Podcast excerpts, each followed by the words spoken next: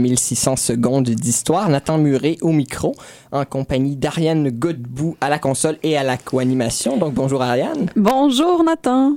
Une très belle journée aujourd'hui puisque nous sortons tout juste du gala des bénévoles de Chise et donc faisons un peu d'auto-promotion, n'est-ce pas? Ariane, nous avons remporté le prix meilleure émission d'affaires publiques. Donc merci à nos chers auditeurs et on espère que euh, vous êtes aussi ravis que nous donc de cette belle récompense. Oui, merci à nos collaborateurs, merci à ceux qui ont accepté de participer à l'émission et merci à Chise de nous avoir décerné ce magnifique trophée. En effet. Et aujourd'hui, euh, donc, cette émission qui porte sur l'œuvre et la vie de Cervantes, donc à la rencontre de Don Quichotte, puisque c'est le, euh, dans quelques jours, le 23, si je ne m'abuse, le 400e anniversaire, donc, du décès euh, de Cervantes. Et nous recevons pour l'occasion, donc, Madame, Madame Emilia Defis, qui est professeure titulaire au département des littératures et qui a bien aimablement accepté notre invitation. Donc, bonjour, bonsoir, c'est-à-dire Madame Defis. Bonsoir merci beaucoup de m'avoir invité. Je suis vraiment contente. Mais c'est un plaisir, donc un sujet qu'on a peu l'occasion d'aborder, mais un personnage pourtant qui est véritablement au cœur de l'imaginaire de la littérature occidentale. Oui, en effet. Et nous allons commencer cette émission d'abord en nous intéressant à la vie de Cervantes, donc cet auteur, une vie assez mouvementée. Euh, donc, euh, vous l'avez dit, soldat écrivain, donc un homme euh, de contraste, si on peut le dire. Euh, mais avant de se pencher sur la vie de Cervantes, est-ce que vous pouvez nous dire quelques mots donc sur l'époque à laquelle il a vécu? Oui, l'Espagne de Cervantes, c'est une Espagne effectivement qui qui est en même temps au sommet, mais qui commence déjà à, à ressentir les premiers symptômes de la crise qui va s'accentuer les siècles suivants. Euh, c'est en même temps une période extrêmement riche qu'on considère euh, comme le siècle d'or de l'art et de la littérature euh, de l'époque. la situation géopolitique de l'Espagne est, assez importante. C'est la première puissance de l'Europe mais euh, en même temps, euh, toute la richesse qui, rapporte les colonies d'Amérique euh, va passer tout droit par l'Espagne pour aller finir dans les banques européennes. Alors ça, c'est le, le, début d'une crise économique qui va, qui va aussi dégrader beaucoup la qualité de vie des gens. Alors Cervantes vit dans une période qui est en même temps glorieuse par l'art et la littérature, mais qui est extrêmement difficile euh, sur le plan euh, du quotidien. Euh, l'argent est toujours une préoccupation. Il est soumis à toutes sortes de, de situations stressantes à cause des dettes. Son père, pareil. Alors c'est une vie extrêmement intéressante à revoir. Donc, on est à l'Espagne au siècle d'or. Il y a une, euh, l'Espagne est alors une puissance politique. Bon, vous l'avez dit, une, une euh, c'est un âge d'or pour les arts, la culture. Qu'est-ce qui explique cette effervescence culturelle là en Espagne à ce moment-là? Est-ce que c'est euh, simplement une question monétaire ou il y a des racines plus profondes à ce phénomène?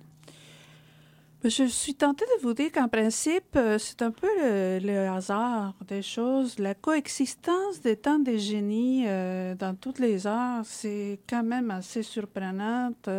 Euh, parce que si on pense à Velázquez, par exemple, à côté de, Miguel de Cervantes, c'est aussi de, des gens comme Luis de Góngora, Francisco de Quevedo, et j'en passe, là, parce qu'il y en avait dans, tout, dans tous les niveaux. Et puis, on se souvient des plus importants, il y en avait d'autres aussi autour qui produisaient des œuvres euh, qu'on commence à récupérer maintenant. Alors, euh, c'est un peu difficile à expliquer d'un côté. De l'autre côté, je pense que euh, le fait d'être idéologiquement très contrôlé, l'Espagne de la période, mhm. ça fait que cette situation de contrainte culturelle produit comme réaction, justement, on va le voir plus tard dans l'œuvre de Cervantes, comme un élan créatif encore plus fort.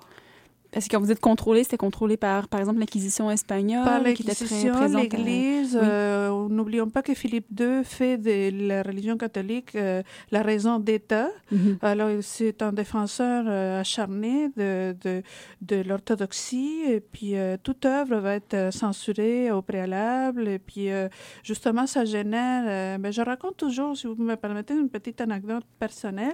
Moi, j'ai suivi mes études en Argentine. Et à la période de la dernière dictature militaire. Mhm. On avait justement censuré et puis des fois séquestré les, les principaux professeurs des, des, des, chaires les plus importantes, littérature argentine évidemment, hispano-américaine, etc. Sauf la chaire en littérature espagnole du siècle d'or, parce que pour les militaires, c'était pas dangereux. Euh, idéologiquement parlant, évidemment. Sauf que ça a été une école euh, pour moi. J'ai fait la plupart de ma carrière en Argentine, 10 ans, euh, et jusqu'à mon doc, en littérature espagnole du siècle d'or. Et ça a été une école extraordinaire parce que c'est justement de l'art qu'on produit sous la censure et la contrainte. Mm. Alors, il n'y a pas de mieux pour s'en sortir d'une situation contraignante.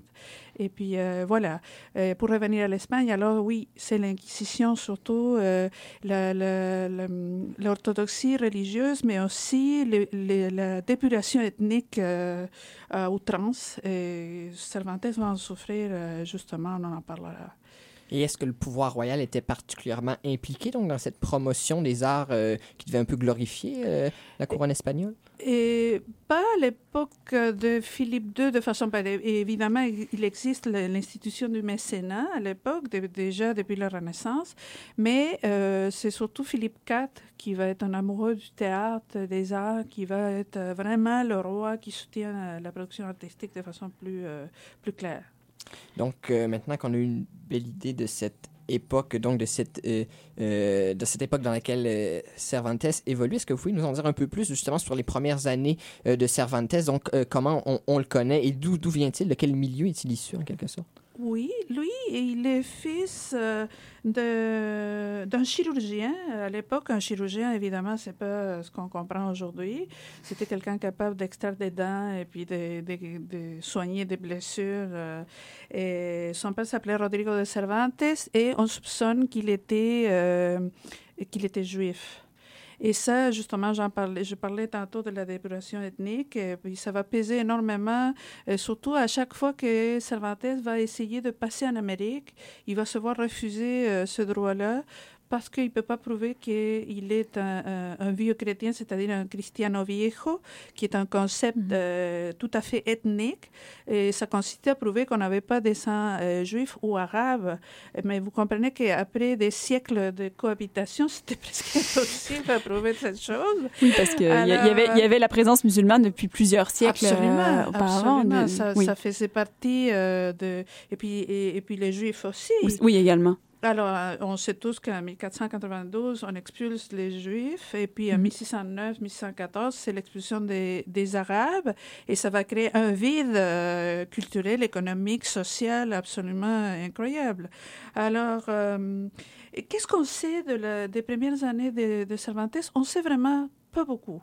Et ça, c'est une affirmation que je pourrais étendre à toute sa vie. C'est-à-dire que les, les, spécialistes ont reconstruit à partir de la documentation, comme par exemple, on sait qu'il a été baptisé tel jour à telle église, mais, euh, et justement pour ses ennuis économiques, on a des documents, encore une fois, qui font preuve qu'il devait de l'argent à tel, il a été emprisonné aussi plusieurs mm-hmm. fois. Alors, c'est tous des documents euh, des notaires qui nous laissent savoir un peu de sa vie, mais il y a des creux très grands, des années, des décennies où on ne sait vraiment pas. On sait, on sait oui, qu'il il se déplace constamment, tout comme son père d'ailleurs, à la recherche de l'argent, des opportunités, etc. Alors, euh, euh, c'est une vie assez euh, hasardeuse et, et on ne sait pas beaucoup encore. Et qu'est-ce qui explique cette, euh, justement cette espèce de, de, de, de manque de connaissances qu'on a sur euh, des grands pans de la vie de Cervantes? Est-ce que c'est quelque chose de courant quand on veut en apprendre plus sur un, un personnage célèbre de cette époque-là? Est-ce que c'est une rareté euh, de la documentation ou c'est vraiment spécifique au cas de Cervantes? Non, non, non, c'est pas spécifique à son cas, c'est la normale des choses, mm-hmm. sauf dans des cas où des nobles, où on a plus de documentation conservée. mais je ne sais pas si vous vous souvenez, je pense que c'était l'année dernière, les Espagnols étaient complètement affolés par l'identification des, ossements des Cervantes, parce qu'on sait où il a été enterré, et puis mhm. quelqu'un a dit, on a trouvé les restes de Cervantes, finalement, c'était pas lui. Euh, il y, a, y, a, je dirais, cycliquement, cette espèce d'obsession, parce qu'on sait qu'il est là, bon. Et puis, euh, mais non, c'est pas pas une situation... Euh, euh, rare. C'est assez commun qu'on ne sache pas énormément de, des gens de l'époque, Mhm. parce qu'on a perdu beaucoup de documents, etc. Cervantes, donc, il n'était pas d'une famille fortunée, qui n'était pas d'une grande famille, Non. loin de là, euh, qui a assez vite mène une vie, on peut dire, presque d'aventurier, donc, et qui s'engage, euh, qui s'en va notamment en Italie. Euh, euh, pourquoi justement fuit-il en Italie? Et ah, euh, ensuite il y mène une, une vie, si on peut dire, de, de militaire, de soldat.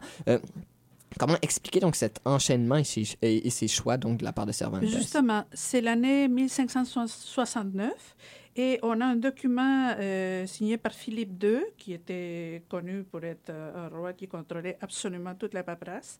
Et alors, c'était infernal, son administration. Et le 15 septembre 1569, on sait qu'on ordonne euh, l'arrestation de Miguel de Cervantes, accusé d'avoir blessé en duel Antonio de Sigura. Alors, ça fait qu'il va quitter l'Espagne et on sait que vers la fin de l'année, il est à Rome. Euh, mais on n'a pas l'entretemps. Ce qui, s'est passé pas donc de entre les registre, deux euh, événements. Exactement. On, on soupçonne qu'effectivement, comme il était euh, recherché, Il aurait ben, fui. il euh, il s'éloigne pour pouvoir euh, sauver sa peau. Quoi. D'accord. Et euh, en- de l'Italie, euh, il y a quelque chose qui est relativement connu de Cervantes, c'est qu'il a participé à la bataille de Lépante. Oui. Euh, les gens croient souvent à tort qu'il a été capturé lors de cette bataille-là, mais c'est pas vraiment le cas. Est-ce que vous pourriez nous dire quelques mots sur cet épisode particulièrement mal connu de la vie de Cervantes, tout en étant bien connu de l'histoire occidentale? La bataille de Lépante, c'est quand même... euh, Oui, surtout parce que lui-même s'est chargé de rappeler euh, euh, à, ses, à ses contemporains qu'il est- qu'il avait participé à cet grand, euh, grand événement pour la gloire, chrétienté européenne, parce que c'était vraiment euh, d'affronter l'Empire ottoman. Et, et, et lui, particulièrement, a eu une intervention extrêmement héroïque dans ces cette bataille-là dans laquelle il a perdu l'usage de sa main gauche. C'est à partir de là qu'on le connaît comme le manchot de l'épante. Mais si vous permettez, je voudrais faire une petit, petite parenthèse avant, parce que le séjour de, de hum, Cervantes en Italie est extrêmement important dans sa formation intellectuelle et artistique. Et il devient secrétaire du cardinal Acquaviva, qui était un noble, euh, qui avait une énorme bibliothèque. euh, et puis, et il, a, il a évidemment appris l'italien. Il a lu les, les romanciers italiens qui vont être la source euh, première de son œuvre, mais aussi de, du théâtre espagnol du siècle d'or, qu'on appelle notre théâtre classique. Alors, le séjour en Italie et la connaissance des villes comme, évidemment, Rome, mais aussi euh, Florence, Venise, euh, Naples, c'est c'est extrêmement important. Bon, revenons à euh, le Pente, effectivement, il participe et puis euh, il va être blessé, mais ses, collègues d'armes vont témoigner de, cette, euh, euh, performance, disons, euh, héroïque, surtout qu'il était malade. Et il faut dire qu'il était avec son frère à ce moment-là. Ils, ils bataillaient l'un à côté de l'autre. Et puis, euh, c'est ça, c'est une, euh, c'est un événement postérieur, c'est-à-dire quand il veut rentrer en Espagne euh, quatre ans plus tard, c'est là qu'il va être séquestré par des corsaires barbaresques. Mhm. Et, et ça ouvre un nouveau chapitre euh, dans sa vie qui est assez euh, extrême aussi. parce que justement après les pentes, il mène diverses expéditions. Oui. Donc, euh, euh, et puis euh, lors d'une de ces expéditions, il est justement euh, capturé et c'est une capture assez rocambolesque, si on peut dire. Donc, c'est- un épisode assez riche euh, de sa vie avec de, de multiples tentatives d'évasion. Ah, Absolument. Il va être amené à, à Alger Mhm. et justement à cause de son, de son actuation euh, destaquée, héroïque à l'épante, il a sur lui un document euh, euh, qui lui servirait euh, éventuellement en rentrant en Espagne pour avoir la reconnaissance, mais aussi l'argent qui va avec. ok? Alors ça, ça sert à ces capteurs euh, pour euh, lui attribuer un prix exorbitant parce que Donc, il croit que c'est un homme important. la oui, en croyant qu'il était en fait beaucoup plus important qu'il l'était en fait. Il était un soldat Mhm. euh, qui avait bien euh, bataillé, mais pas plus que ça. Il n'était pas riche, il n'était pas noble. Sauf que bon, le- euh, la négociation pour euh, sa rançon va être extrêmement longue et comme vous l'avez mentionné, il va faire quatre essais de, pour s'échapper. Et là, c'était intéressant parce qu'il y a des biographes euh, de Cervantes qui euh, ont, ont, concocté une théorie euh, de l'homosexualité de Cervantes, justement par le fait qu'il n'a pas été tué, et qui était normalement le, le, le, châtiment de ceux qui essayaient de se, de se sauver des bagnes, qui étaient les prisons mm -hmm. en, en, Alger. Et, et, puis effectivement, il a fait ça quatre fois, et les quatre fois, on, on, il a eu la vie sauve. Je n'abonde pas dans cette théorie si c'est à cause de son homosexualité ou pas, mais euh, c'est quand même assez surprenant. Et puis euh, finalement, il va être euh, récupéré grâce à une ordre des, Trinitaires qui s'est changé à la place des prisonniers. Et évidemment, il a fallu ramasser l'argent. Sa famille a, a peiné pendant des années pour pouvoir payer sa rançon. Et vous avez parlé de l'Italie comme étant un épisode particulièrement marquant pour Cervantes et sur son œuvre, mais euh, je suppose que l'épisode de l'emprisonnement à Alger aussi va avoir une absolument. incidence sur la suite des choses. Euh, quel type d'incidence est-ce que cet épisode-là va avoir? Oui, absolument. C'est d'abord parce que c'est la survie dans ce milieu-là est extrêmement pénible et il a été témoin des atrocités, euh, euh, des gens écorchés vifs. En fait, j'en passe là parce que c'est l'heure du souper. On salue on nos auditeurs qui soupent. On va nos auditeurs de ce détail-là. Mais effectivement, c'est une épreuve extrêmement euh, difficile et ça va transparaître dans toute son œuvre. Et surtout, justement, hier, euh, on était dans notre cours euh, sur Don Quichotte et on parlait d'un épisode de la deuxième partie euh, où il y a un personnage qui s'appelle Ricote et qui a vécu exactement la même, euh, la même expérience. Alors, évidemment, là, c'est l'autobiographie qui, qui transperce le roman. Et, on, et mais le, le plaidoyer, c'était extrêmement humain à tel point qu'on qu revenait à la situation des réfugiés aujourd'hui. Euh, on en parlera après, pourquoi on, on, lit Don Quichotte encore, mais je veux dire, il y a ces genres d'expériences humaines euh, qui sont, euh, qui, traversent le temps, quoi. Alors, l'expérience à Alger a été très éprouvante et, mais je pense que ça lui a donné une connaissance de la nature humaine très, très approfondie.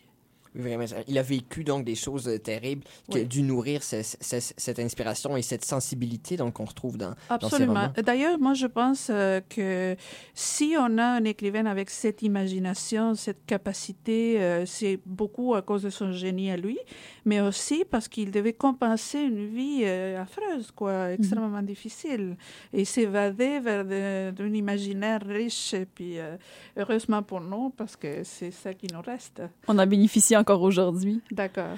Dans quel contexte est-ce que Cervantes a commencé à écrire? Bon, ça c'est, euh, on sait déjà que quand il était aux études, euh, il avait commencé à écrire des poèmes. Faut dire que euh, c'est surtout un grand romancier, un poète euh, plutôt ordinaire, mm -hmm. et puis un dramaturge sûrement très bon, sauf qu'il a eu le malheur d'être contemporain de Lope de Vega. Il s'est frotté à plus fort que lui. C'était le succès absolu. Alors, ouais. Euh, il a eu cette frustration-là de ne pas pouvoir percer au théâtre, mais il écrivait des bonnes, pièces de théâtre aussi. Mm. Euh, alors, il a commencé à écrire jeune, mais il commence à publier vraiment euh, en 1585, mm -hmm. où il publie son premier roman, c'est un roman pastoral, La Galatée. Et c'est-à-dire, toutes les œuvres ont été publiées en étant déjà un homme assez âgé, pour son époque extrêmement âgé. Il avait quel âge, moment de la Galatée? Euh, attends que je fasse le calcul. Il avait 60 ans. Ah oui, près, quand même. Euh, oui, à oui. peu près, oui. Euh, et, si je ne me trompe pas, euh, je devrais faire les calculs. Je, je reviendrai oui. après ça pour être plus exact. Mais euh, c'est ça, c'est un homme âgé déjà, et puis on, on peut comprendre que son œuvre était composée au fur et à mesure et pas juste au moment de la publication. Mm -hmm. Et justement, quand on parlait un peu plus tôt euh, de théâtre aussi, donc dans ses premières œuvres, il y a aussi, si je ne me trompe pas, le, le Siège de Numance, donc qui est une pièce euh, de oui. théâtre. Donc il y avait une production quand même assez variée. Et pouvez-vous nous en dire un peu plus sur euh, cette, cette, cette, pièce et la réception qui lui a été réservée? Oui, le, ben, là, j'avoue, je rentre dans un, territoire que je connais un peu moins, mais ce que je peux vous dire, c'est qu'effectivement, c'est une pièce qui a été... Euh, on a comme revalorisé le théâtre de Cervantes récemment. A posteriori, donc, en lien avec un peu sa popularité. Les critiques du 19e ont complètement démoli l'œuvre théâtrale de Cervantes de façon injuste. Alors, c'est, euh, je vous dirais, à partir des années 80 de ce siècle, on a commencé à, relire et à remettre à sa place cette partie de son œuvre.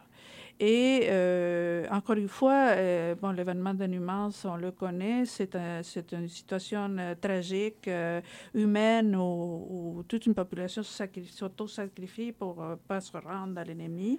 Et puis, c'est un texte magnifique, extraordinaire. Et au niveau de la réception, euh, est-ce qu'il y a eu du succès dès la, publication des premières œuvres ou ça a pris du temps? Euh? Euh, je dirais que la Galatée a été, a été quand même un, bon succès. Il y a eu des éditions et puis on commence à aussi euh, doucement à traduire ses œuvres. Mhm. Les premiers euh, mm, grands succès, ça a été ces, ces nouvelles exemplaires. Bon, évidemment, la première partie Don Quichotte aussi, mais mhm. c'est surtout à l'extérieur de l'Espagne, c'est les nouvelles exemplaires qui vont lui donner comme euh, une lancée de, de, célébrité. Et on sait que Don Quichotte de 1605, c'est un succès phénoménal pas juste à cause des rééditions du texte, des éditions pirates, parce que ça existait déjà à l'époque, et puis aussi par, euh, la quantité d'exemplaires qui euh, font le voyage euh, entre Séville et l'Amérique. Et puis, il y a tout un folklore de Don Quichotte et Sancho dans des fêtes populaires, des danses, la musique, la poésie folklorique, etc. Alors oui, il va, il va avoir une célébrité certaine. Donc un best-seller avant l'heure, presque, Don Quichotte. Ah oui, ah oui, oui, oui, absolument. Mais dans la vie de Cervantes, il y a aussi une époque, donc entre ses premières œuvres donc, et, la deuxième partie de sa carrière, où il n'écrit presque plus, donc 20 ans de silence. Euh, est-ce que vous pouvez nous, nous, en dire plus sur ce silence, justement, de 20 ans? Qu'est-ce qui explique, qu'est-ce qui explique cette absence de la scène littéraire pendant une aussi longue euh, période? Oui, c'est très intéressant parce que euh, ça va ça accompagne aussi un parcours individuel, personnel euh, assez étrange, difficile à comprendre aujourd'hui parce qu'il va se marier, mais il va abandonner sa femme un an, après, et puis il va euh, commencer à voyager sans arrêt et rien de moins que comme collecteur d'impôts. Alors, c'est le, le, pire scénario qu'on peut imaginer. Un métier peu aimé, on le devine. Ben, personne l'aime, évidemment. Et il n'est pas aimé par les villageois qui devaient rendre les produits de leur travail. Et il n'est pas aimé non plus par les autorités qui devaient récolter l'argent parce qu'il accuse d'avoir volé, blablabla. Bla, bla. Alors, c'est vraiment euh, épouvantable comme vie pour lui. Euh, et puis, euh, est-ce que vous nous en dire un peu plus sur les dernières années de, sa vie? Donc, après cette période de 20 ans, euh, il recommence à écrire. Et puis, il y a une vie assez difficile aussi. Hein. Vous avez parlé de prison un peu plus tôt, donc c'est des problèmes qui, se, oui, succèdent. Euh, D'ailleurs, euh, la critique pense que quand il est prisonnier à Séville, à la prison royale de Séville, en 1597, il commence déjà à composer la première partie de Don Quichotte. Mais je vous dirais qu'après la publication en 1605 du roman, il va y avoir une suite de publications très, très, très euh, Et puis, euh, euh, lui, il va toujours avoir des problèmes économiques parce qu'il faut comprendre qu'il n'y a pas de droit d'auteur à l'époque. Hein. C'est-à-dire qu'il vend un manuscrit à tel prix et c'est tout. C'est fini. Il n'aura aucun droit sur les traductions, sur les éditions, etc. etc. C'est la pauvreté, quoi donc pas de redevance. Une vie assez difficile. On va se pencher euh, sur euh, l'œuvre de Cervantes, donc sur les, genres qu'il a explorés au retour de la pause. Euh, pour l'instant, donc on quitte cette vie de Cervantes pour venir en musique québécoise, n'est-ce pas, avec le retour de Don Quichotte de Michel Rivard, donc tiré de l'album de Longueuil à Berlin de 1979. À mon avis, l'une de ses plus belles chansons.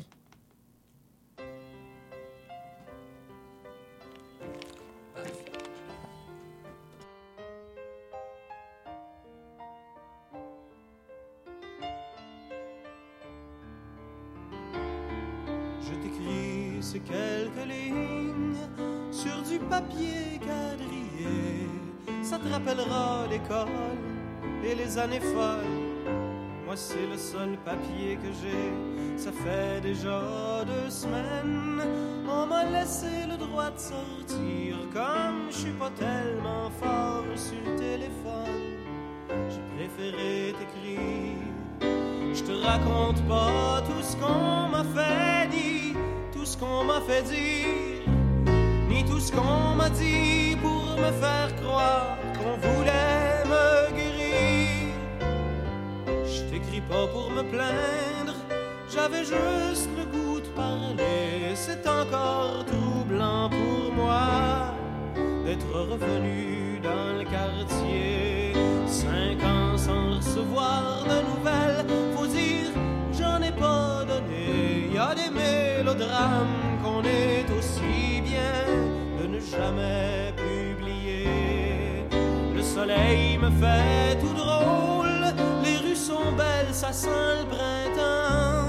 On pourrait peut-être se voir un peu, peut-être que t'as pas le temps. Tu peux dire à tout le monde que Don Quichotte est revenu avec son cheval et une armure qui ne tient plus. Les romances impossibles qui traînent le soir au coin des rues, comme les moulins et les géants ne lui font pas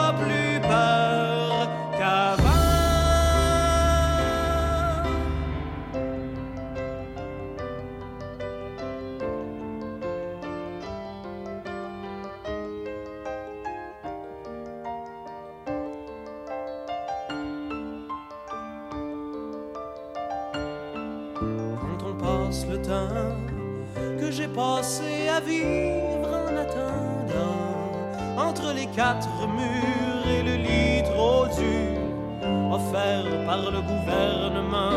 On écrit aux larmes sur les draps blancs d'incroyables comédies pour tous les acteurs drôles qui apprennent leur rôle dans les coulisses de l'ennui. Pour tous les fous qui ont peur de l'amour comme des sirènes dans la nuit. Pour toutes les fées des étoiles, de tous les carnavals. Pour tous les imbéciles qui chassent la baleine sur des immenses bateaux. Et qui ne voient jamais le poisson d'avril qui leur pend dans le dos. Tu peux dire à tout le monde que Don Quichotte est revenu avec son cheval de porcelaine et une armure qui traînent le soir au coin des rues, comme les moulins et les géants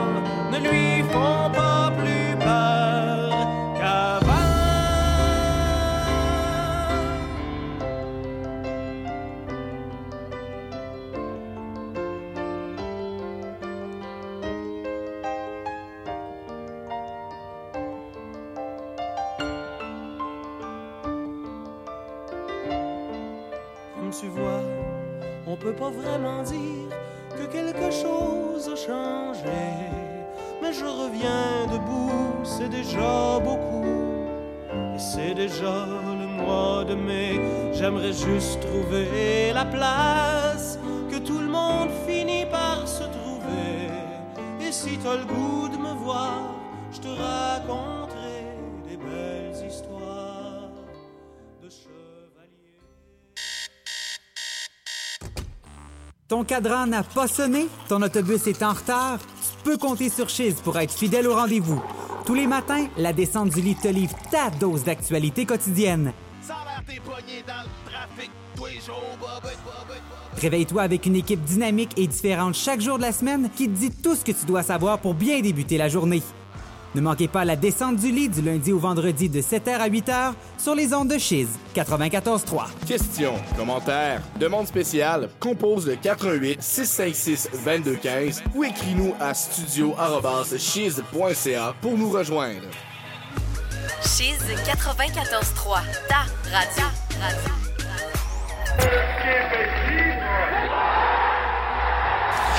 Если вы решите стать мусульманином, Ante los yanquis, ante la burguesía y ante el imperialismo. I take pride in the word Ich bin ein Berliner.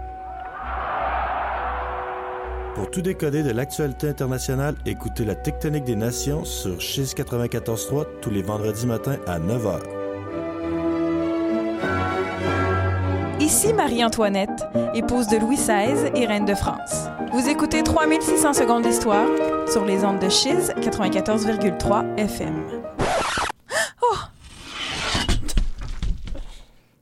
Et euh, voilà, Marie-Antoinette qui perd la tête. À, à- à chaque fois, ça me laisse sous le choc, n'est-ce pas? En tant qu'animateur, je me dis, qu'est-ce qui m'attend à la fin de cette émission? De retour à 3600 secondes d'histoire. Nathan Murray au micro, toujours accompagné d'Ariane Godbout, euh, qui fait merveille à la console. Oui, oui, je m'en sors très bien quand Et à même. la co-animation, on n'en doutait pas un instant. Et de Madame Emilia euh, Defis, donc, qui est notre invitée aujourd'hui pour cette émission spéciale consacrée à l'œuvre et à la vie de Cervantes. Vie que nous avons explorée, donc, avant cette pause. Vie assez mouvementée, euh, vie de soldat, vie d'écrivain. Maintenant, nous allons nous attarder davantage à l'œuvre, justement, donc au thème exploré dans l'œuvre euh, de Cervantes. On a parlé au début de son premier roman, donc de ses premiers romans, qui étaient dans le genre du roman pastoral. Comment est-ce qu'on pourrait définir ce genre-là? Quelle était sa place dans, dans la littérature espagnole à l'époque? Bon, le roman pastoral vient d'une très longue et ancienne tradition. Euh, alors, euh, c'est un, genre idéalisant où on voit des faux bergers, c'est-à-dire en réalité, c'est des nobles habillés en berger qui vont passer leur temps dans un environnement complètement idéal avec des fontaines qui coulent et puis des petits oiseaux qui chantent, des, des champs fleuris, etc. et qui vont euh, chanter leurs amours. Les amours heureux, leurs amours malheureux, mais c'est un environnement imaginaire complètement euh, codifié et puis euh, courtois. euh, et c'est effectivement le, terrain choisi par Cervantes pour se lancer en, carrière littéraire. Et, mais ce qui est très intéressant, c'est qu'il fait, il fait pendant à une- un autre genre complètement différent, qui est le picaresque.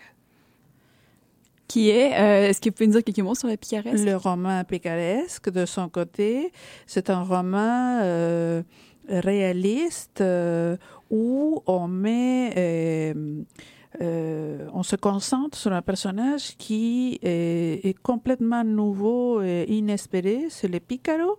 Le Picaro, euh, c'est euh, un personnage marginal social de l'Espagne de l'époque qui qui qui survit grâce à des petits travaux, mais aussi à des petits vols. Il est soumis à la faim constamment. Alors il est débrouillard. Les les grands modèles c'est le Lazarillo de Tormes. Et puis on, l'a- on, on voit là une histoire de vie. D'ailleurs, on, on relie ce genre-là à une pratique inquisitoriale, puisqu'on parlait inquisition dans notre première euh, Mhm. partie, euh, puisque les, les, les condamnés, les, les pénitenciers, les gens qui étaient accusés de- d'hétérodoxie devaient faire le récit de sa vie. Euh, mais euh, alors, on soupçonne que le Lazarillo, c'est en fait comme un récit euh, de vie inquisitoriale parce que lui, il doit expliquer une situation, c'est que c'est un mari euh, cocu, mais tolérant, c'est-à-dire qu'il tolère que sa femme couche avec euh, l'arcipreste du village. Alors, toute, toute la narration est dirigée vers l'explication à la fin de cette situation-là qu'il croit être euh, le, le plus haut sommet de la gloire, quand en réalité, c'est le plus bas, point de l'honneur et puis euh, du discrédit. Alors, et Cervantes n'a jamais écrit un roman picaresque, par contre, mais il y a énormément d'éléments de ce genre-là partout dans son œuvre, et surtout euh, chez Don Quichotte. Donc, il y a le, roman picaresque, il y a le roman pastoral. Euh, il y a également le roman moderne hein, qui apparaît. Ben, on attribue souvent la paternité du roman moderne à Cervantes. Euh, quelles sont les caractéristiques du roman moderne par opposition au roman pastoral ou au picaresque? Oui, c'est. hum, euh, faudrait peut-être euh, replacer un peu les termes dans le sens que on dit toujours euh, que Cervantes a fait euh, dans son œuvre un peu la, la synthèse de toutes les façons de, de construire un récit. Parce qu'il y a le roman pastoral, le roman picaresque, le roman sentimental, le roman mauresque ou des frontières, comme on disait à l'époque. Il y a le roman, euh, en fait, euh, tout- toutes les formes connues à l'époque euh, pour construire un récit. Alors la modernité de Don Quichotte, c'est, on peut l'expliquer de beaucoup de façons, mais pour, pour le faire simple, je dirais que c'est l'exploit de Cervantes, c'est de faire cohabiter tout ça dans un seul dans un seul œuvre où les personnages s'autoconstruisent et puis il est soumis au regard des autres qui vont exprimer leur opinion euh, par rapport à tout ce qui se passe. C'est croyable, c'est pas croyable. Quand on lit une histoire, quand on écoute un récit, non, ça se peut pas. Les, les, les chevaux volent pas. euh, enfin, c'est complètement nouveau. Alors la modernité est, est basée justement, on va on va y revenir après parce que c'est beaucoup plus complexe que ça. Mais mais disons que pour commencer, c'est une introduction. Justement, donc Don Quichotte, euh, c'est-à-dire Cervantes, euh, qui euh, fait un peu la synthèse de, toute, euh, de tous ces styles dans Don Quichotte après en avoir euh, exploré euh, beaucoup. Est-ce que, hormis Don Quichotte, est-ce que les autres œuvres euh, de Cervantes sont aisément classables, donc selon le genre, ou il, refait souvent un peu euh, ce, mélange personnel, euh, cette synthèse? Non, il va le faire juste euh, dans les deux parties du roman, 1605 et 1615, euh, parce que d'ailleurs sa carrière littéraire euh, va finir euh, par le Persillès, les travaux de Persillès et, Sig- et Sigismond, qui revient un modèle euh, euh, générique beaucoup plus conventionnel, c'est le roman grec. Euh, tel que connu au IIIe siècle après Jésus-Christ et qui était euh, considéré par les humanistes comme le modèle parfait de, de récit. Et en 1613, c'est-à-dire entre la première et la deuxième partie de Don Quichotte, euh, Cervantes va explorer justement toutes ces formes narratives et dans la collection de 12 euh, nouvelles exemplaires. Alors, euh, et c'est très intéressant. On a justement dans notre cours fait un, un- un petit parcours. euh, on a pris deux de récits pour voir comment beaucoup des techniques qu'il va employer dans Don Quichotte, surtout à la deuxième partie, apparaissent déjà euh, dans le- les nouvelles exemplaires. C'est-à-dire que on est face à un écrivain qui construit une œuvre organique. hein, dans le sens que il, pose une réflexion et il, essaie de la mener jusqu'au bout, hein, du point de vue artistique. Et euh, Cervantes, bon, il y a eu des œuvres, il a produit des œuvres assez variées dans le style, des romans, euh, des pièces de théâtre, entre autres. Est-ce qu'il y a des, dans le contenu, est-ce qu'il y a des thèmes qui vont se retrouver de façon récurrente dans les œuvres de Cervantes? Absolument. Il y a les grands, les grands thèmes de l'époque qui est celui de l'illusion et la désillusion. Euh, qu'on peut comprendre parce que c'est une période extrêmement mouvementée et puis euh, de crise euh, où on se questionne euh, effectivement sur le statut de la réalité, de l'apparence, de la vérité, du mensonge, euh, la liberté. euh, euh, Voyez-vous, je, je pourrais suivre euh, quelques-uns. Le sujet sont, il touche presque à tous les sujets, mais ce qui est remarquable, c'est que c'est toujours euh, le sujet est, est posé d'un point de vue humain humain. C'est pour ça qu'on peut lire encore ce roman du XVIIe siècle, et lecture qui est pas facile à faire, je, je l'accorde, mais qui tôt ou tard vient nous chercher dans notre à sensibilité. l'universel, en quelque sorte, Absolument. Et, dans- et, et nous, à l'époque qu'on vit maintenant, on peut comprendre parfaitement les, gens, les, les types de, de conflits que, de, d'esprit et, et l'idéologie qui est en jeu, parce que au fond, on, on, on est en plein débat euh, de la dépuration ethnique, Mm. et puis euh, Une autre euh, époque de crise. Absolument. Et on est encore face euh, aux, aux- aux Turcs, quelque part. Comme ça. C'est presque Hein? Mutatis mutandis. Alors, c'est c'est une œuvre qui, qui, nous, qui nous interpelle toujours. Hein? Alors, au point de vue de la thématique, euh, il y a aussi, euh, c'est très intéressant, les enjeux géopolitiques, comme par exemple le, ro- le roman de la nouvelle de l'espagnol anglaise, un moment où l'Espagne et l'Angleterre sont presque en pied de guerre, Cervantes pose un imaginaire de cohabitation harmonieuse et fait de la reine Isabelle euh, une espèce de superwoman, si vous me permettez, hein, qui, qui parle l'espagnol parfaitement et puis qui est capable de tolérer euh, euh, toutes sortes de choses. Vous savez, c'est l'époque de la guerre de, des guerres de religion et puis il y a tout un détail des opérations commerciales parce qu'elle fait un cadeau en argent, mais l'argent ne peut pas aller directement de l'Angleterre à l'Espagne, alors ça passe par la banque italienne, française, etc. Alors, tout ça, c'est notre monde. Quand on parle des paradis fiscaux et toutes ces choses-là, on est en plein dedans. On n'est pas sorti encore de là.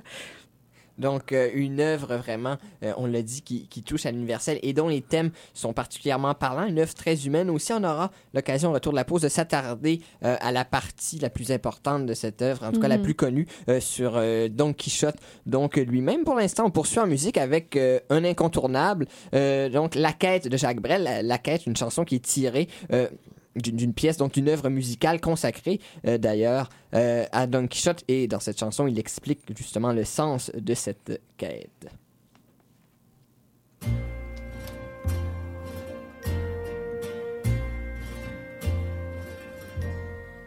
Rêver un impossible rêve, porter le chagrin des départs, brûler d'une possible fièvre, partir personne ne part, aimer jusqu'à la déchirure, aimer même trop, même mal, sans force et sans armure d'atteindre l'inaccessible étoile. Telle est ma quête, suivre l'étoile. Peu m'importe mes chances, peu m'importe le temps ou ma désespérance. Et puis lutter toujours, sans question ni repos, se tanner pour l'or d'un mot d'amour. Je ne sais si je serai ce héros, mais mon cœur serait tranquille. Et les villes s'éclabousseraient de bleu parce qu'un malheureux brûle encore, bien qu'ayant tout brûlé, brûle encore, même trop, même mal, pour atteindre à s'en écarteler,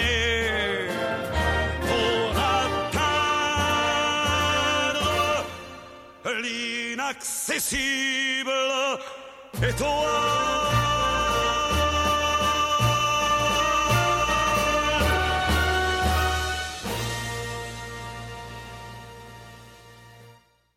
Bonjour, ici Jean Garon. Vous écoutez Chiz 94.3. De retour à 3600 secondes d'histoire avec la douce voix euh, du regretté Jean Garon. Euh, pour cette émission sur euh, Cervantes et donc sa vie, son œuvre, nous parvenons à la pièce de résistance, en quelque sorte, Don Quichotte, l'œuvre en tant que telle. c'est cet immortel de la littérature occidentale. On en a parlé un peu avant la pause de Madame Desfils, donc euh, du lien entre le roman moderne et Don Quichotte. On, aura on a l'occasion présentement d'y revenir un peu plus en profondeur. Donc pourquoi on dit vraiment que c'est le premier euh, des, des romans modernes? Au prologue des nouvelles exemplaires, euh, euh, Cervantes va euh, énoncer de façon très ferme le fait de euh, écrire pour la première fois euh, en langue espagnole, en castillan, des romans. Parce qu'il faut comprendre que le mot euh, euh, et nouvelle, ces deux termes-là, et n'existait pas en Espagne à l'époque. On parlait des histoires. Alors, euh, évidemment, son séjour en Italie est, encore là, parce qu'il a lu le- les novelliers i- i- italiens. italiens. Alors, le mot euh, novella, hein, qui donne origine au mot novella espagnol, euh, est, un nouveau genre quelque part dans, cette définition-là. Alors, mais au-delà du fait qu'il, il, euh, euh, comment je dirais, euh, il reconfigure ce qui était connu comme une histoire en roman, on, peut avancer un principe de réponse parce que la réponse est assez complexe. Je dirais que la, la nouveauté la plus importante de ce roman-là, c'est de un, les, les de, du narrateur, parce que finalement, on ne saura jamais qui, qui est l'auteur de cette histoire-là. Euh, et en même temps, l'implication du lecteur et des auditeurs de toutes les histoires qui se passent euh, à l'intérieur du roman. Et comment le scénario de, Don Quichotte a-t-il germé dans euh, la tête de Cervantes? Ah, je suis pas sûre de pouvoir répondre à cette question. Faudrait lui demander. Qui est très pertinente. Et comme je vous avais mentionné déjà, on, on- on croit que euh, c'est en prison qu'il commence à, à construire cette histoire-là. Moi, je, moi, je pense que euh, je pense que c'est une euh, réflexion esthétique et personnelle euh, très poussée. Je m'explique. La réflexion esthétique passe par la, euh, euh, la question de poser les frontières entre la vérité et la fiction. Euh, on parlait roman pastoral, roman picaresque, alors on est toujours dans le même terrain. Sur le plan personnel, je dirais que cette, cette quête, justement, humaine de Cervantes euh, va vers le sens de créer euh, un récit qui est capable de euh, mener la réflexion sur les frontières entre la réalité et la fiction jusqu'au bout, mais aussi sur le plan humain. Euh, par exemple, si le Don Quichotte de 1605 nous présente le couple euh, bien connu, même si on n'a pas lu le roman, de Don Quichotte et Sancho, tout le monde sait qui sont eux, euh, la deuxième partie va nous mettre devant des personnages qui vont s'imprégner l'un de l'autre. C'est-à-dire que Don Quichotte, qui est un fou allié parce qu'il a lu trop de romans chevaleresques, euh, et, et qui voit toute la réalité sous cet euh, imaginaire-là, euh, dans la deuxième partie, il va commencer comme à se douter. Hmm, Non, c'est peut-être pas un château, c'est une auberge. Ou c'est peut-être pas une princesse, c'est une paysanne. Et tandis que Sancho euh, va vivre la, situation opposée, c'est-à-dire il est tellement imprégné. lui, il n'a pas lu parce qu'il ne sait pas lire, ni écrire, évidemment, c'est un paysan. Mais il, il, a, il a écouté son maître et puis il est rentré dans cet imaginaire et puis il va être gouverneur d'une île qu'on lui montre, euh, on fait une mise en scène et puis il est convaincu d'être gouverneur de quelque chose. Et, et il est un très bon euh, gouverneur d'ailleurs, très sensé et puis très juste. Mais, mais il, il, il commence à déformer la réalité. C'est-à-dire que on voit, pour revenir au, au point de départ, la réflexion sur le plan personnel de, de Cervantes, c'est d'aller voir, euh, comme euh, le, le disait de façon tellement intelligente Carlos Fuentes, l'écrivain euh, mexicain, à quoi ça sert les livres? Parce que si les livres vont nous présenter la réalité telle qu'elle, ça vaut pas la peine de lire.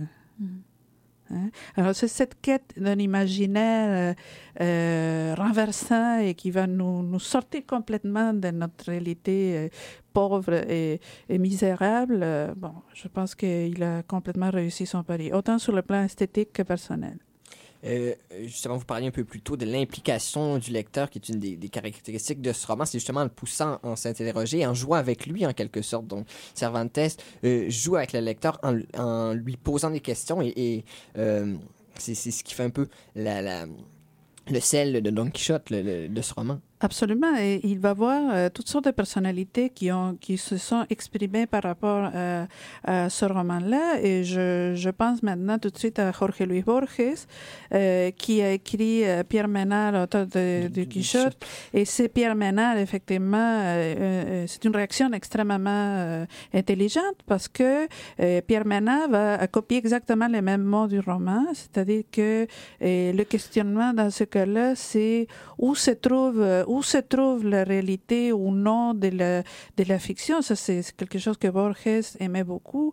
Encore une fois, les frontières entre la fiction et la réalité, la, vérité et le mensonge. Et la vérité chez Cervantes est jamais homogène ni simple. Il vit dans une époque où on impose la pensée unique et lui, il est en train de construire artistiquement ex- exactement l'opposé, c'est-à-dire une vérité conflictive, complexe, ronde, si vous me permettez l'image, et pas aplatie, euh, et, qui- justement euh, travaille sur la possibilité de rentrer dans, l'histoire. Et comme j'ai dit à mes étudiants toujours, c'est comme une espèce d'étoile d'araignée. On rentre, mais on sortira jamais de là. Une fois rentré, c'est trop tard. hein. On est pris dans cette, euh, merveilleuse aventure. Alors, plus que la parodie d'un genre euh, euh, échu comme le roman chevaleresque, euh, ce qu'il fait, c'est la construction de quelque chose absolument nouvel euh, en langue espagnole, mais aussi en Europe, de, type de récit qui, comme disait Michael Barthin, est, polyphone, c'est-à-dire qui accueille toutes les voix possibles à l'intérieur de l'histoire. Et justement, euh, c'est un récit qui accueille énormément de, de voix. Euh, Qu'est-ce qui explique cette espèce de d'ouverture là, de structure complètement éclatée et en même temps foisonnante? Ben justement, la première chose, c'est, euh, je ne sais pas si vous vous souvenez de la première phrase, en un lugar de la Mancha de cuyo nombre no quiero acordarme, hein, dans un lieu de la Manche dont le nom je ne veux pas me rappeler. Euh, ici, on est dans le pays de je me souviens. Euh, alors la mémoire aussi, c'est quelque chose d'important. Et alors. je pense que la, la première, la- le, le premier outil, euh, c'est le brouillage du narrateur. Parce que euh, au, début du roman, on apprend que en fait euh, cette histoire, comme euh, il arrivait souvent dans le roman chevaleresque, c'est un manuscrit trouvé dans un marché. C'est un manuscrit écrit en arabe. Alors, évidemment, on peut pas le lire parce qu'on parle pas arabe. Et puis, on trouve un traducteur. Et là, on découvre Side Amete Benengeli, euh, qui euh, apparemment c'est l'auteur de l'œuvre, mais on n'a aucune certitude. Et en plus, traditionnellement, les Arabes ou les morts euh, en Espagne sont considérés comme des menteurs. Alors ça commence bien. Alors le brouillage est tellement épouvantable qu'on est complètement perdu. On ne saura jamais qui, qui raconte. Parce qu'il y a euh, les traducteurs, il y a Sidi Amete qui deux fois jure comme, euh, comme un vrai chrétien. Alors on joue tout le temps avec la crédibilité de l'histoire et c'est, je pense, la grande porte d'entrée dans un jeu euh, où on s'en, sort- sortira jamais. Euh, un jeu, euh, donc un jeu magnifique, un jeu très complexe, un jeu en deux parties aussi, puisqu'il y a eu deux parties à, à ce, Don Quichotte. On n'aura malheureusement pas le temps de, parler de cette dualité que vous avez d'ailleurs évoquée euh, précédemment, puisque le temps file. Mais euh, en terminant, donc, on va s'intéresser justement à la durée, donc au fait, à la postérité de ce roman, de ce Don Quichotte, puisque euh, c'est devenu un personnage qui est complètement intégré à l'imaginaire occidental et que l'œuvre aussi, comme vous l'avez dit précédemment, l'œuvre nous parle toujours. Donc, qu'est-ce qui fait que Don Quichotte est toujours d'actualité aujourd'hui? Donc, le, personnage dans ce qu'il incarne, mais l'œuvre de Cervantes aussi en tant que tel, le roman? Oui, euh, je crois, euh, j'insiste, euh, je me répète, c'est cette réflexion sur la vérité et le mensonge. Écoutez, nous, on vit dans un monde dominé par les grands médias journalistiques où on lit une version des faits, on nous montre des images complètement désincarnées, où on apprend les, les événements de façon partielle. Et, hum, chose euh, qui est extrêmement perverse d'ailleurs, je pense. Et je crois que la lecture de, ce roman-là nous, que- quelque façon, euh, je dirais, nous aide à résister à cette tentation de se laisser aller dans des fausses explications ou des simplifi- la simplification de, l'information. Et euh, je pense qu'en bonne partie, ça explique le fait qu'on continue à lire le roman et qu'il est toujours, euh, on se sent interpellé. Et j'aurais aimé pouvoir vous apporter des, des dialogues que j'ai eus avec mes étudiants pendant cette session où on revient à la réalité contemporaine presque sans cesse. C'est-à-dire que loin d'être une lecture qui nous ramène à une antiquité euh, lointaine et puis euh, hors de notre euh, quotidien, c'est tout le contraire. Parce que les situations, euh, justement, Cervantes va mettre l'imaginaire chevaleresque dans un quotidien espagnol prosaïque où les gens font pipi, mangent, payent leurs dettes. Voyez-vous, c'est c'est complètement l'opposé à l'idéal chevaleresque. Mais en même temps, les idéaux de, de courage, de vérité, de noblesse, de justice, euh, j'en passe, sont toujours là. Donc, euh, véritablement, une lecture qui est toujours euh, aussi pertinente et, qu'on conseille à tous. Pour, pour, terminer, donc, le, le, le, le, mot euh, de la fin aux gens qui s'intéressent justement à Don Quichotte, hormis le roman lui-même, est-ce que vous avez quelque chose à suggérer? Donc, d'autres ouvrages, des œuvres inspirées du roman, par exemple? Mais justement, ben, malheureusement, je ne l'ai pas ici, mais il y a Victor Lévy-Beaulieu qui écrit Don Quichotte de la Démarche euh, aux années 70, je crois. Ça, c'est intéressant parce que c'est euh, d'une façon quelconque une espèce d'empreinte québécoise euh, de l'œuvre de Cervantes que je trouve intéressante à lire. Il y a eu des adaptations théâtrales aussi beaucoup et intéressantes. Euh, il y a aussi la musique, le ballet, le- les arts plastiques. En fait, il est partout. Alors, commencez par où vous voulez. Même si vous lisez pas le roman, c'est pas grave. On va accéder à l'esprit de l'œuvre d'une façon ou d'une autre. Donc, on vous remercie beaucoup d'avoir accepté euh, notre invitation et nous avoir offert euh, cette fenêtre sur euh, la vie de Cervantes et surtout sur Don Quichotte et les thèmes explorés dans cette œuvre. Euh, Madame Léfis, donc merci beaucoup encore une fois. Je vous en prie et puis je remercie à la, à la fois parce que ça me donne l'occasion de parler d'un de mes amours. et on a senti cet amour aujourd'hui. Merci beaucoup, Ariane. Bravo pour ton travail à la console. Merci beaucoup, Nathan. Et puis, on euh, se quitte avec la chanson Dulcinea, donc, euh, qui est de, de- de- justement de, de cette, euh, de cette comédie musicale, en quelque sorte, euh, qui, est, qui avait reprise en français Jacques Brel. Donc, bien entendu, euh, chanson dédiée à la bien-aimée de Don Quichotte, chantée par Richard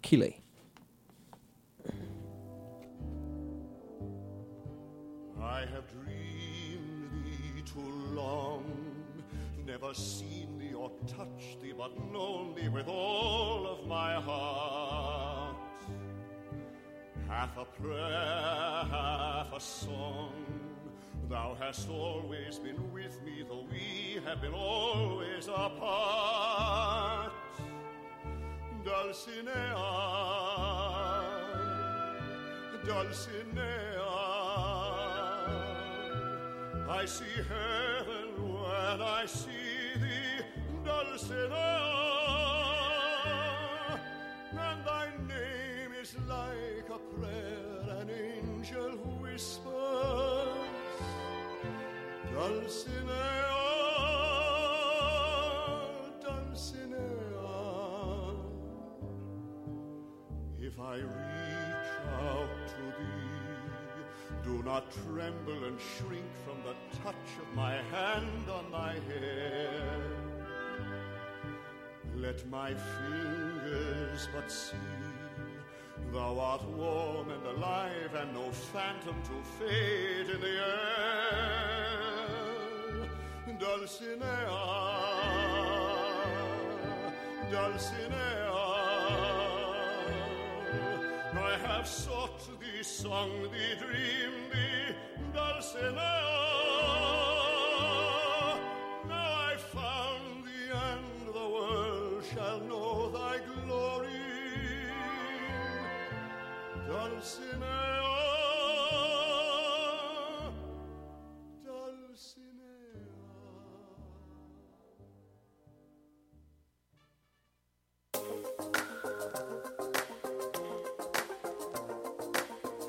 Chiz 94.3, Impact Campus, le Café Foualier et la microbrasserie Fernam sont fiers de vous présenter la Micro, une bière blanche et légère aux arômes fruités qui sera bien accompagner vos pauses et vos soirées. La Micro, disponible exclusivement au Café Foualier dans le pavillon des jardins de l'Université Laval. Chérie, j'arrive, c'est le show culturel du retour à la maison le plus hot en ville. Avec une brochette de chroniqueurs originaux et pertinents qui vous parlent de musique, de théâtre, de danse, d'histoire, de littérature, avec moi-même, Émilie Rioux à la barre de l'émission, pas question de s'ennuyer une seule seconde.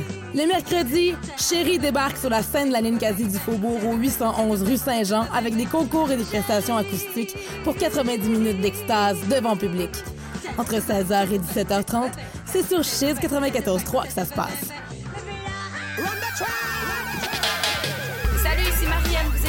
Écoutez le Créole Soldier Show sur Chiz. Créole Soldier! Big up Créole Soldier! Créole Soldier! Créole Soldier tous les jeudis 22h sur Chiz 94.3. Rendez-vous tous les jeudis soirs pour deux heures de son de système en direct. Créo Soja Show de 22h à minuit. Ça se passe sur Cheese 94.3 et cheese.ca. Créole Soldier Show.